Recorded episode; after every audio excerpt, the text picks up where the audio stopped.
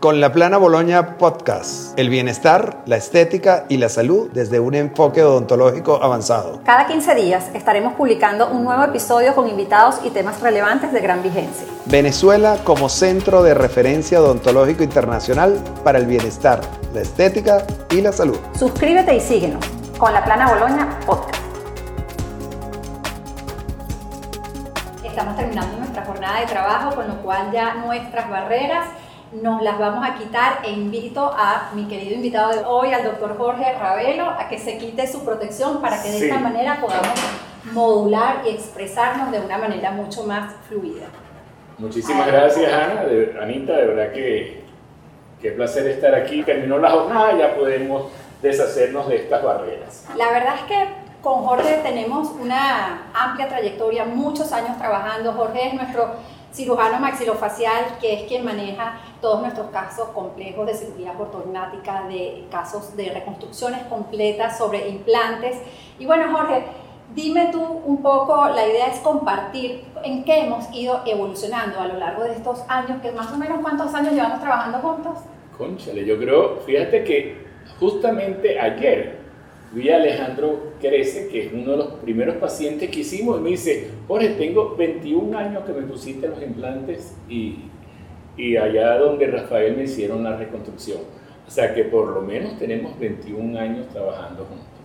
Wow, bueno, muchos años que han sido años de aprendizajes, de trabajo en equipo, aciertos y desaciertos, seguimos aprendiendo porque en, esta, en este mundo de la, de la odontología, de los implantes, nos vamos renovando. Y quería un poquito comentarte o preguntarte sobre lo que, lo que ha sido la evolución. Nosotros llevamos con Jorge una casuística de casos eh, de reconstrucciones de, amplias, en casos de, de atrofias severas muy grandes. ¿Y cómo ha ido siendo la evolución a lo largo de todos estos años? Bueno, fíjate, antes de llegar a esa pregunta que tú me haces, yo quería destacar el hecho de lo nutrido que es nuestro equipo donde están los protecistas, los periodoncistas, los endodoncistas, la parte del laboratorio que te has dedicado tanto a eso. Y, bueno, y mi pequeña contribución desde el punto de vista de cirugía bucal y maxilofacial. Y creo que hay pocos equipos que están tan bien nutridos como este, porque el paciente tiene la gran facilidad de saber que está atendido por especialistas en área que nos reunimos, que discutimos los casos, que cada quien da su visión de tratamiento, cada quien da su visión de diagnóstico. Uno siempre aprende del otro. Ah, concha, sí, qué bueno usted. Uy, no lo había pensado, pero qué bien. Entonces, eso primero es un asset que yo creo que tiene este equipo. O sea, la gran ventaja que todos tenemos en ese sentido. Y tiene un efecto que potencia la relación. Con respecto a tu pregunta, me parece, o sea, si uno voltea la cabeza y ve hacia atrás la estela, me acuerdo en, en esta época, y hablando de, los primeros pacientes, me acuerdo que este paciente creo que le hice hasta una cresta ilíaca posterior para poderlo reconstruir porque era una atrofia muy grande y fueron varias horas de quirófano, primero obteniendo la cresta, luego haciendo la reconstrucción del maxilar superior e inferior para luego colocarle los implantes. Y fíjense como ahora todo ha avanzado, tanto la tecnología, los elementos diagnósticos, eh, toda esta nueva biología ósea y, eh, factores de crecimiento, etcétera, que hacen que esa época de reconstrucciones de horas de quirófano y, y posoperatorios que pudieran ser dolorosos y complicados, ahora son infinitamente más, eh, más sencillos, el paciente se recupera mucho más rápido, el dolor es algo, el dolor es algo que ha aterrorizado a, a la humanidad. Y de hecho, acuérdense que antes le decían a los niños, si no te portas bien te llevo donde el odontólogo que te saque una muela. O sea, ir al odontólogo era un castigo. Entonces, me imagino yo que al niño cuando lo llevaban al odontólogo dice, mamá, pero ¿qué, qué sé yo? ¿Por qué, ¿Por qué me llevan al odontólogo? Bueno, eso que era un estigma que teníamos nosotros, ya casi mm, ha dejado de ser, porque hay hay tantas técnicas de sedación, del manejo de la ansiedad, de control del dolor pre y postoperatorio, que verdaderamente ya se puede decir que hoy en día se hace una odontología indolora tanto en el tratamiento como en el postoperatorio. Entonces hemos avanzado de una época muy cruenta a una época fabulosa, digital, espléndida, donde habrá muchas cosas malas en el mundo, pero una de las cosas buenas son los avances en el terreno médico y odontológico. Entonces, qué bueno estar en esta época, ¿no? Es así. Y yo creo que una de las cosas que cambió mucho también esa, esa ejecución o postoperatorio fue también la carga inmediata. Ah, bueno, Porque yo bueno. creo que, que ahí, yo me acuerdo que ese manejo de los implantes que entonces no se podían cargar y el paciente súper incómodo por un tiempo. Sí, Cuéntanos claro. tú un poquito de eso. Sí, no, bueno, fíjate, a mí hubo, yo me acuerdo que estábamos una vez en un congreso y recuerdan al doctor Misch, que fue uno de los estandartes de, de la época de implantes, que yo me acuerdo que cuando lo tuvimos aquí en Venezuela, yo tuve el gusto de, de andar con él mucho para arriba y para abajo, él decía en su charla, ustedes no saben lo afortunados que son, que en esta época es la época de los implantes y esta es una, hace como una división entre la odontología preimplantes y la odontología que se hace con el nacimiento de la integración. De hecho, a mí desde estudiante nunca me gustó eso de que tú para restaurar un diente tenías que tallar dos dientes. Eso me parecía, eh, o sea, eh, y en mi ignorancia de estudiante en esa época, era algo que, que de verdad que nunca me gustó. Por ejemplo, hoy en día yo hablando con Rafael y contigo y, y me cuentan las maravillas que se hacen hoy en día sin tener que llegar a corona, esas carillas bilaminares y todos estos recursos que Toda tienen. Oye, yo digo, bueno, qué bueno que lo estoy viendo en esta época, porque yo aprendí con ese tallado, eh, rebajar un diente, desnudarlo de todo su esmalte y todo eso, para suplementar un diente ausente. Entonces, esto que tenemos hoy en día, que si falta un diente, tú restaras un diente colocando un implante sin tener que tocar a los vecinos, bueno, me parece algo de verdad maravilloso. Con respecto otra vez a tu pregunta, en aquella época de grandes reconstrucciones óseas y todo, tú no quieres que la prótesis temporal que se va a hacer descanse sobre el injerto, porque toda presión va a generar reabsorción, así como la tracción eh, genera aposición, que es, por ejemplo, el principio de la ortodoncia. Le pones un aparatico, hace tracción en un lado, compresión en el otro, los dientes se van moviendo a costa de reabsorción y aposición ósea. Entonces, era un lío, porque muchos de estos pacientes eran edéntulos o iban a ser edéntulos porque tenían extracción indicada de todos los dientes y al colocar el injerto y al colocar los implantes, tú tenías que darle algún elemento de sustentación a la futura prótesis temporal que no fuera que se recostara y que aplastara tu injerto y tu implante. Entonces ahí vinieron estos microimplantes o implantes transicionales que bueno, sí, fueron una solución eh, Transitoria. transitoria, y, y- pero muchas veces se perdían, no se integraban, eh, se infectaban y entonces teníamos que lidiar con todas esas cosas. ¿Por qué teníamos eso? Porque no teníamos estos nuevos, eh, estas nuevas, sí, estas nuevas superficies de los implantes que permiten un altísimo eh, grado de, de reacción, por así decirlo, o de integración con el hueso que está alrededor, que es tan bueno hoy en día que entonces dimos un paso al frente haciendo esto que llamamos eh, carga inmediata o carga temprana o como se quiera llamar. Al tú poder, poder colocar el implante y ustedes poder restaurar el paciente con una prótesis provisional en muy corto tiempo, uy, hacemos un brinco enorme al, al futuro, pues. Y los pacientes, por supuesto, para- lo, para que lo agradecen normalmente. Era difícil para uno como el equipo clínico poder ofrecer algo de confort y los pacientes, por supuesto, que se desesperaban. Claro, imagínate decirle al paciente, no, mire, yo te voy a hacer una reconstrucción buenísima y te voy a poner implantes arriba, implantes abajo, pero vas a estar sin dientes un de mes. tu casa Sí, un mes. O sea, te encierras en tu casa y, y, bueno, nada, te quedas ahí. Que no te vea nadie. Sí, que no te vea nadie, conchale. Sí, era duro, era duro. Es más, yo me acuerdo que teníamos casos, porque so- sobre todo las mujeres que son las que no dicen la verdad, que yo me acuerdo que el esposo no sabía que tenía que colo- co- colocarse implante y, y- y tener una dentadura provisional. Entonces, ¿cómo, hago, doctor? Mi esposo no sabe. Yo, bueno, por eso teníamos los, los implantes transicionales y esas cosas, porque además, aparte de esta broma, los dientes son algo que está en el frente, la boca, todo.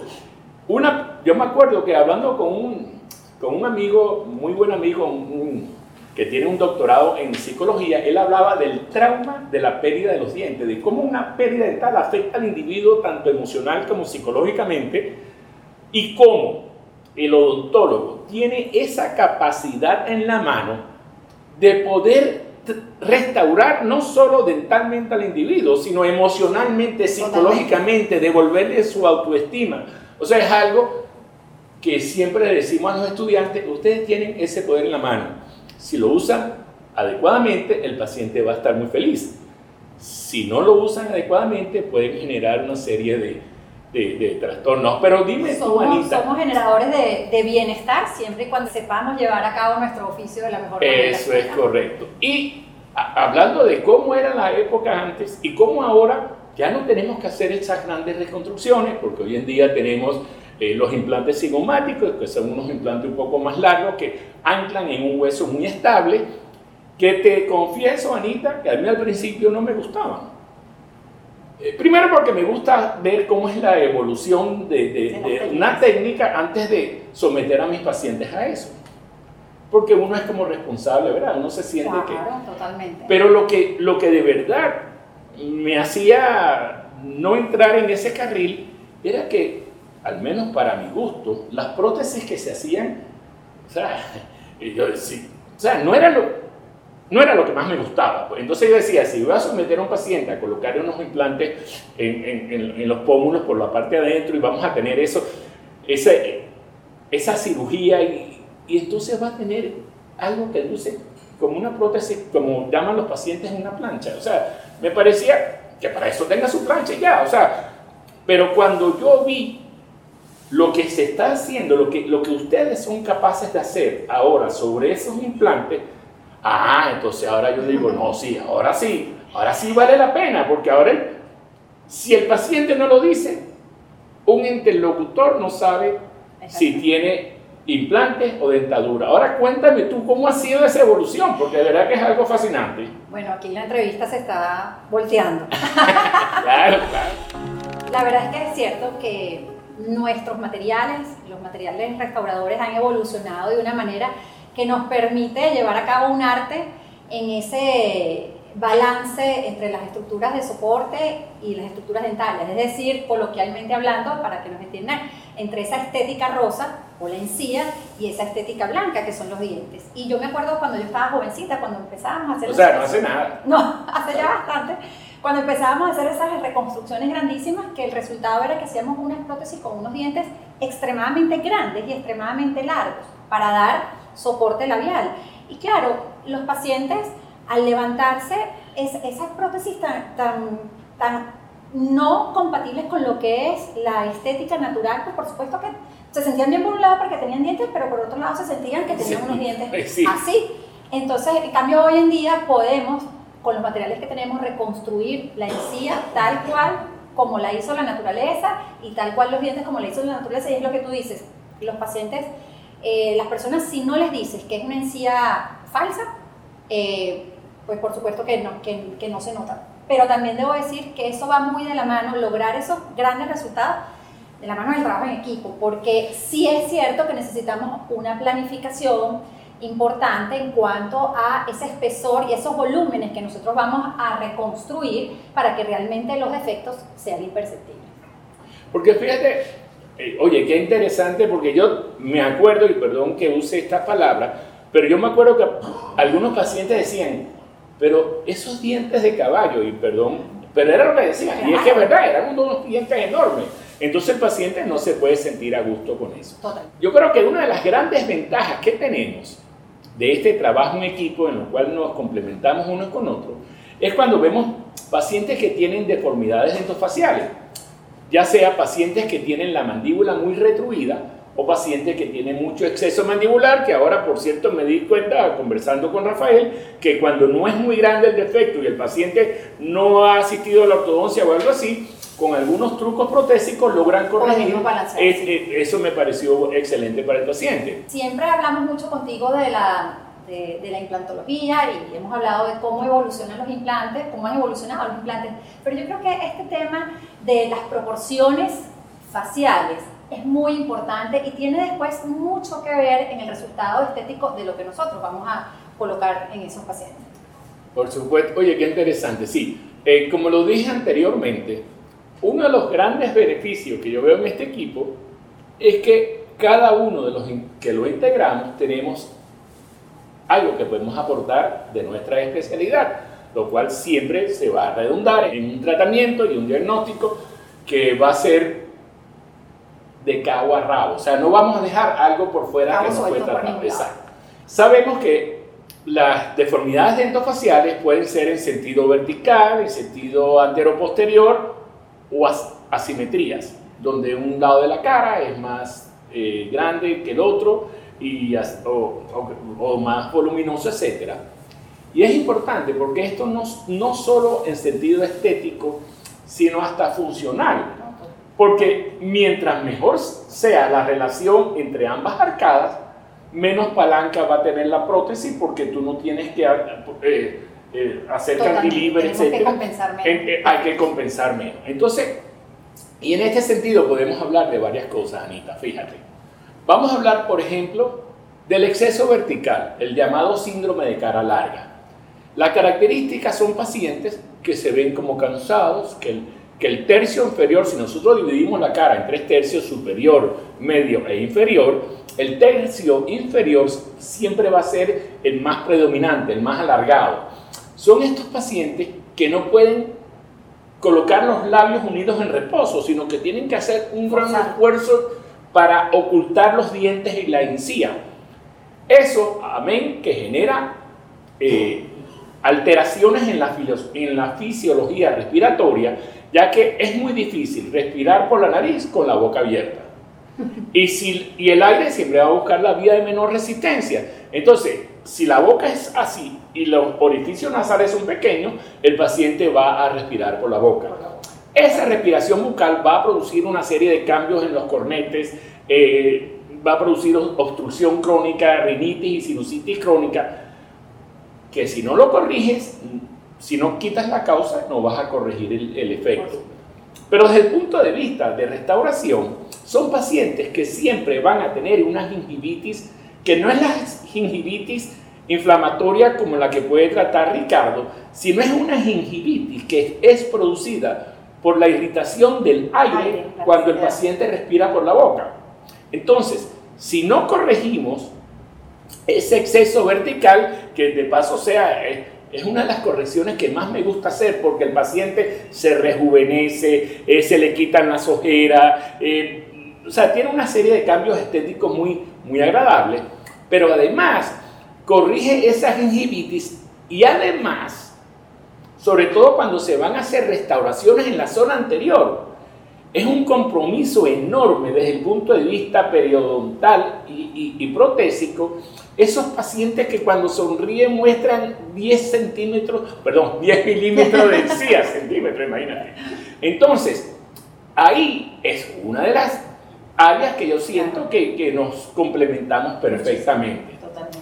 Y por otro lado, como bien lo dijiste antes, cuando hay alteraciones en sentido antero-posterior, los pacientes que casi no tienen mandíbula, entonces tienen un overjet, o sea, la mandíbula está 10 milímetros más, los dientes inferiores 10 milímetros más atrás que los superiores.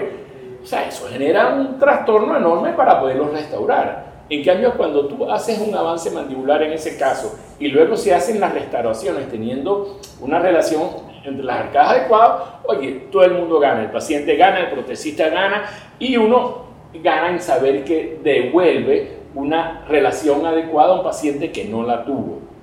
Y por el contrario, cuando el paciente es lo que llaman prognato, que hay un exceso mandibular, que también estaba yo conversando con, con Rafa que me decía que cuando no es muy severo y el paciente no quiere tener ortodoncia, lo que sea, ustedes son capaces de corregir esa relación. Y de hecho he visto casos eh, que me mostraba Rafael, oye, excelente, pues si él no me dice que ese paciente era clase 3, yo la verdad que no me hubiera dado cuenta.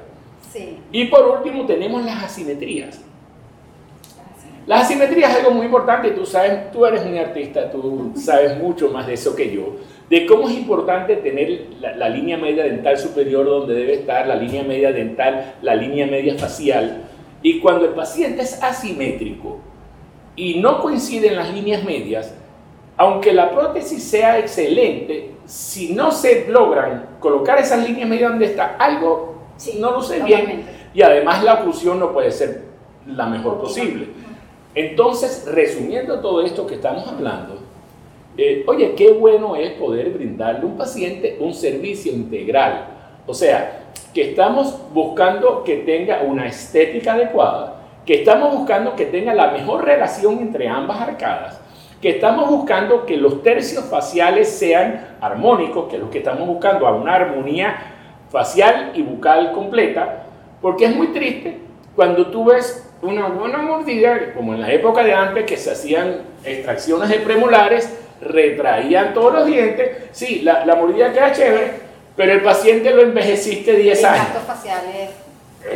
Entonces, cuando podemos hacer esto, oye, qué, qué maravilloso que podemos hacerlo.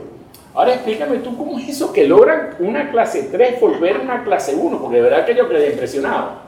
Sí, en, en algunas clases 3, obviamente que no son demasiado severas, podemos levantar un poco la dimensión vertical. Y entonces, en ese momento, podemos, a expensas de crecer los dientes anteros superiores, reposicionarlos más, eh, más hacia vestibular, entonces volver esa clase 3 en una falsa clase 1.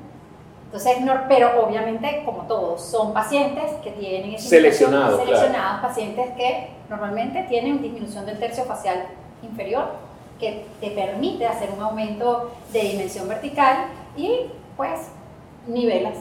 A veces no lo llevas 100% clase 1, a veces lo puedes llevar tope a tope, pero realmente es... Y otra cosa, estos pacientes no solamente los estamos eh, cambiando, sino que generamos un poquito lo que tú dices, ese rejuvenecimiento dentofacial, porque entonces estamos posicionando los bordes incisales donde deben estar para que estéticamente se, vean armónicos eh, y pues obviamente abrimos arco y eso pues da una plenitud facial, un soporte transversal que también pues rejuvenece muchísimo a los pacientes. O sea que eso que nosotros vemos a veces que es una característica senil, que nadie quiere tener características seniles a destiempo, eh, que vemos que hay como una serie de pliegues verticales, verticales y arrugas en, en los labios, eso se puede manejar hasta cierto punto. Hasta cierto punto sí, porque todo cambio que nosotros hagamos, sobre todo en tercio medio y tercio cervical del diente, pues por supuesto que tiene un impacto en la proyección del soporte labial. Entonces inmediatamente,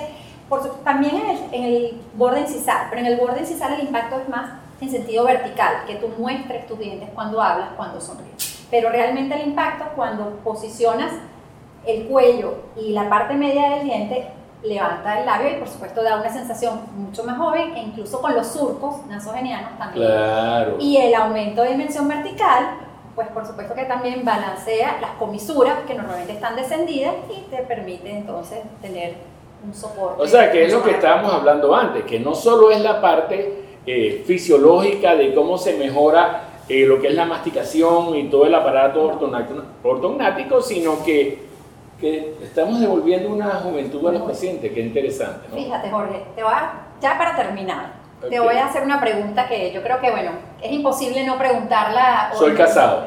Bueno, qué bueno que me lo dices, entonces voy a buscarme otra pregunta. No, realmente, pues sabemos todos que la evolución del flujo digital vino para quedarse. Y pues por supuesto que nosotros hemos vivido una larga trayectoria de excelente odontología analógica, pero que por supuesto que la tridimensionalidad nos ayuda a todos a ser más predecible en nuestro tratamiento. ¿Cómo lo ves tú que has vivido esa época dorada analógica y que te empiezas a familiarizar con esa evolución digital que de alguna manera es un cambio, pero digamos para para agilizar, para, para afinar ciertas cosas. ¿Cómo lo ves tú? Bueno, fíjate, eh, como bien lo dijiste, yo viví buena parte de mi vida, toda esta época analógica, y durante todos esos años me di cuenta que todo lo que estamos haciendo va a un final. Ese final es que el paciente sienta que tiene dientes. Entonces, yo como cirujano eh, tuve que aprender mucho, bueno, mucho para un cirujano, de, prótesis, de, de, fisiología masticatoria, de, procedimientos protésicos, de parámetros, de parámetros estéticos, de parámetros dentales, porque yo tenía que incorporar en mi mente que esto que yo estoy haciendo lleva a un fin, y ese fin es la prótesis o la restauración protésica. Eso me llevó a que muchos de los congresos que yo asisto tenía que meterme, asistir a muchas de las presentaciones de los protecistas para yo incorporar eso en mi mente y poder unir la parte protésica con esta parte quirúrgica que va al principio. Bueno, cuando viene la época digital, digo, wow, qué maravilla, porque eso que yo tenía como imaginario ya lo ves palpable, ya tú puedes eh, mediante computadora anticipar el resultado, saber a dónde vas a ir, puedes elegir dónde van a ir tus pilares, o sea, tus eh, elementos de implantes para que el protecista y la técnico pueda hacer el mejor trabajo posible. Entonces, yo creo que es algo fabuloso y es, va a ser el futuro hoy. Y qué bueno que tenemos esos recursos, qué bueno que, que aquí se ha invertido tanto en esta planificación digital para producir excelencia de resultados. Es algo de verdad fabuloso, Anita. Qué bueno. Bueno, y aquí llegamos al final con el doctor Jorge Ravelo, siempre con el deseo de hacer llegar un poquito de ese conocimiento o esa integración profesional un poco más allá, en un lenguaje más coloquial, no solamente para nuestros colegas, ya sean técnicos o odontólogos de la especialidad que sean, sino también para aquellos pacientes que nos acompañan y que de alguna manera se puedan empapar un poco más con lo que hay detrás de cada una de las especialidades y de los tratamientos que realizamos.